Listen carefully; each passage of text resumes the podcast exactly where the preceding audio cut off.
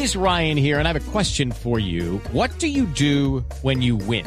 Like, are you a fist pumper? A woohooer, a hand clapper, a high fiver. I kind of like the high five, but if you want to hone in on those winning moves, check out Chumba Casino. At ChumbaCasino.com, choose from hundreds of social casino style games for your chance to redeem serious cash prizes. There are new game releases weekly, plus free daily bonuses. So don't wait. Start having the most fun ever at ChumbaCasino.com. No purchase necessary. BGW. Void were prohibited by law. See terms and conditions. 18 plus. En la nube de Blue Radio, el mismísimo virus.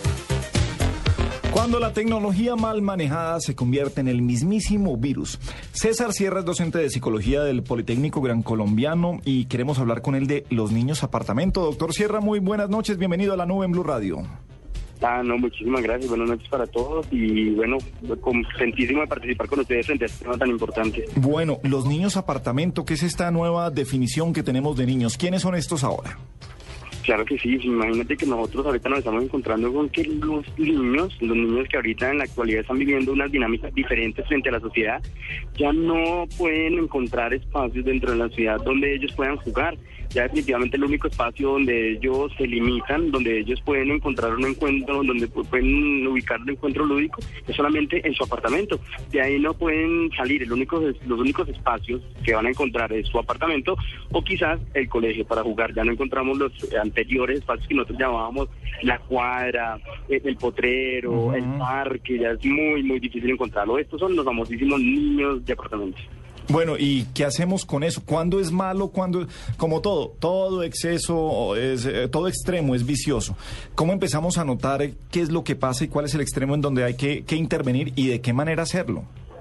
Perfecto, Gabriel, eso me parece importante porque, mira, nosotros tenemos que notar que los niños deben tener una, de su desarrollo integral, deben tener espacios de mucha lúdica, de mucho juego, pero eso incluye también movimientos físicos, espacios grandes, espacios amplios, donde puedan desarrollarse a todo nivel y también incluso compartiendo con otros niños, que es el aspecto social que se debe tener muy en cuenta. Mm, ¿Cuándo podemos establecer como indicios de alerta? Cuando los niños están completamente ensimismados, encerrados en la tecnología. La tecnología es ahorita mediante esos aparatos tecnológicos que solamente se limitan a estar eh, con su aparato. Nosotros tenemos que estar muy alertas cuando ellos ya prefieren estar pegados a un aparato tecnológico y no disfrutan de otro tipo de juegos. El niño de por sí siempre va mm, a disfrutar todo lo que es el juego al aire libre, pero cuando el niño ya mm, empieza a encerrarse mucho en el mundo tecnológico con su iPad, con su iPod, con su computador, con su tablet, es a partir de allí donde nosotros tenemos que empezar a tener como indicios de alerta de que esto puede afectar completamente el desarrollo integral del niño. César, eh, pero ¿dónde está la línea mala? Porque de acuerdo, es, es terrible y uno ve ahorita todos los grandes personajes de Pixar y demás en campañas que invitan a la gente a que sale, a los niños a que salgan a jugar en la cuadra, que salgan a jugar eh, escondidas, lo que sea. Y, está claro el problema. Pero por otro lado, también se encuentra uno con que los niños ahora tienen acceso a una cantidad, entonces, a una cantidad de amigos que nosotros en nuestra generación no tuvimos acceso. Y, y están expuestos culturalmente a unas cosas que son muy valiosas vía internet. Están jugando Xbox o están jugando en internet con un amigo en Dubai y aprenden una cantidad de cosas como quien no lo quiere. ¿Es necesariamente tan malo esta cultura? Evidentemente habrá que encontrar un punto medio, pero ¿no hay algunas ventajas de este tema de, de, de, estar interactuando a través de digital? Pues evidentemente hay ventajas y desventajas, porque no todo lo que es tecnología es completamente malo. Definitivamente eh, la tecnología ha avanzado tanto que también incluye algún desarrollo a nivel cognitivo frente a los niños y frente a algunos aspectos que también tienen que ver con el desarrollo de otras competencias. Por ejemplo, como tú muy bien lo dices, tienen otras formas de relacionamiento, otras formas de interacción pero no va a ser lo mismo porque precisamente la interacción social, las competencias sociales se adquieren es en la participación directa con otras personas, en el contacto físico, con el contacto cara a cara porque a partir de, puede que tengan muchos amigos, ¿sí? puede que tengan interacción con otras personas en distintas partes del mundo, pero a la larga con quien se están enfrentando es con una simple pantalla. Es la única forma que tienen de interacción a partir de un mediador que tienen enfrente, que es la pantalla. César, y tenemos estudios que nos digan cuál es el tiempo, cómo encontrar ese, ese, ese límite, cuál es el tiempo máximo que un niño puede estar, digamos, pegado a sus eh, aparatos tecnológicos.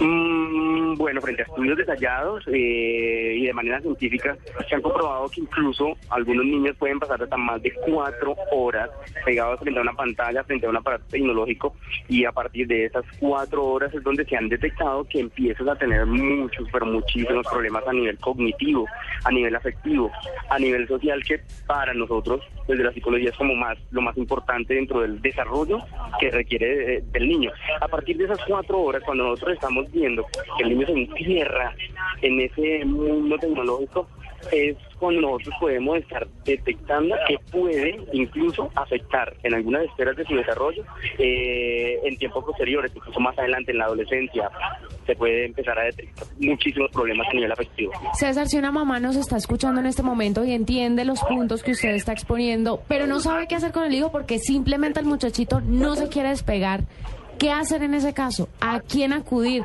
¿Hay que meter a un tercero en esa familia para que despegue al niño del computador, del televisor, del juego? ¿O cómo se maneja esa situación? Bueno, depende.